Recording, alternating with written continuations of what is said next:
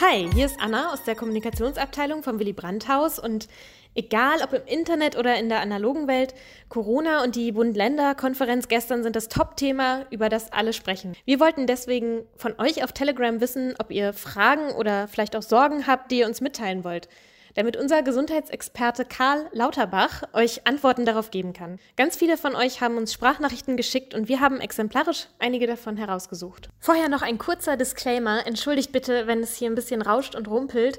Uns war wichtig, dass ihr die Nachricht möglichst schnell bekommt. Dafür ist der Ton dieses Mal leider nicht ganz so toll. Sorry dafür. Zum Beispiel wollte Leonard wissen, was Karl von den Beschlüssen von gestern hält. Mich würde interessieren, wie du die Maßnahmen, die heute Abend beschlossen wurden, einordnen würdest. Ob du findest, dass sie zu überzogen sind und von welchen du glaubst, dass sie auf jeden Fall richtig sind und uns auch im Kampf gegen Corona weiterhelfen werden in den nächsten Wochen. Hallo Leonard. Ich gehe davon aus, dass es wirklich Minimalbeschlüsse sind. Das heißt, es wurde schon das Richtige beschlossen aber man hätte nicht viel weniger beschließen dürfen, weil wir sind in einer sehr kritischen Situation derzeit. Besonders positiv bewerte ich, dass das Feiern eingeschränkt wird, weil private Feiern machen den größten Unterschied. Bei der Reise und bei dem Beherbergungsverbot hätte ich mir auch eine andere Lösung vorstellen können, aber das ist nicht zentral, sondern das Einschränken der Feiern ist das Wesentliche und das muss eingehalten werden, sonst bekommen wir Probleme. Gerd hatte eine Frage zu der Ursache von den steigenden Corona-Fallzahlen. Gibt es aktuelle belastbare Daten, äh, welches die Haupttreiber für den derzeitigen Anstieg der Corona-Zahlen sind und welche Maßnahmen würden da am besten und zielsichersten dazu führen, diesen dramatischen Anstieg wieder runterzubekommen? Hier kam die Frage von Gerd, Gerd Matzke.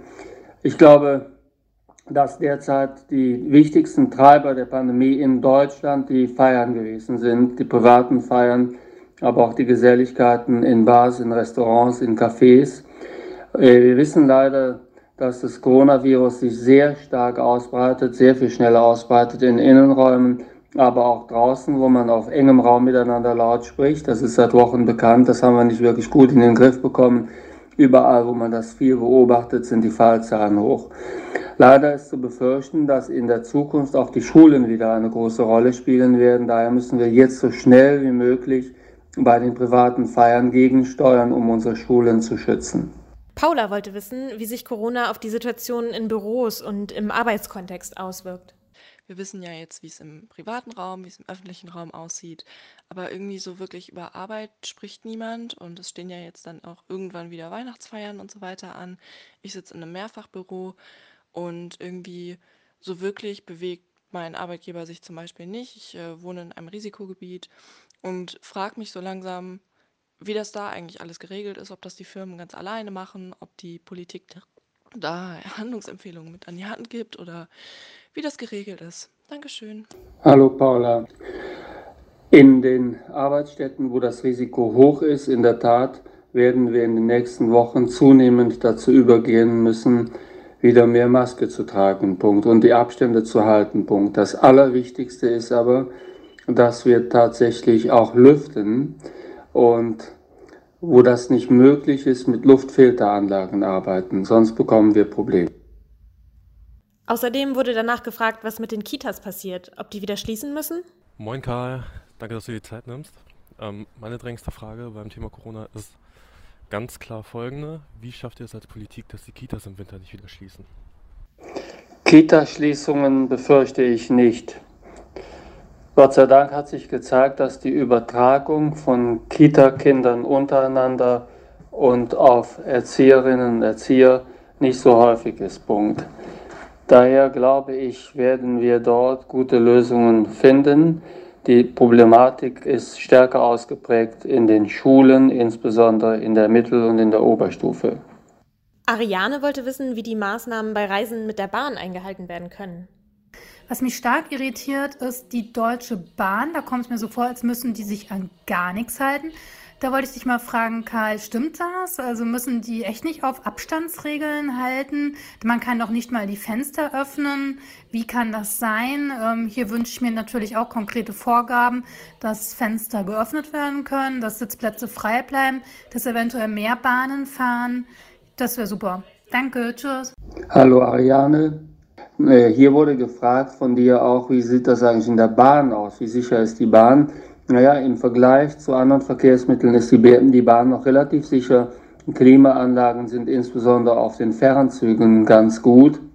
Aber wenn jetzt demnächst mehr Infizierte in den Bahnen unterwegs sind und also die Plätze voll besetzt sind, dann müssten aus meiner Sicht mehr Züge eingesetzt werden, sonst wird auch die Bahn zu einem Risiko, selbst dann, wenn man mit Maske fährt.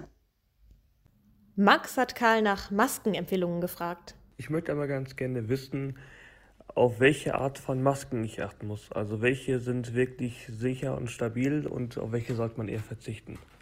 Danke. Hallo Max, du hast gefragt, welche Masken sicher sind. Wirklich sicher zum eigenen Schutz sind am ehesten FFP2-Masken. Diese gibt es jetzt mittlerweile auch ausreichend im Handel, sodass sie nicht dem medizinischen Personal weggenommen werden. Ich würde diese Masken besonders empfehlen. Es gibt sie mittlerweile auch als waschbare FFP2-Masken, die sind aber sehr teuer.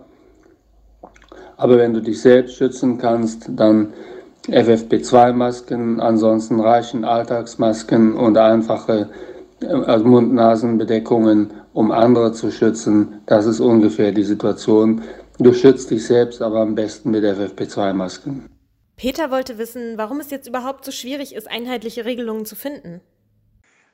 Ich wollte mal wissen, warum es so schwierig ist, in Deutschland einheitliche Regeln zu finden, die für alle Bundesländer gelten. Und ich denke, wenn man einheitliche Regeln finden würde und die irgendwie in Form von einer Ampel macht, dass Rot beispielsweise ähm, 50 Infektionen bei 100.000 oder gelb 35 Infektionen bei 100.000 und der Rest grün.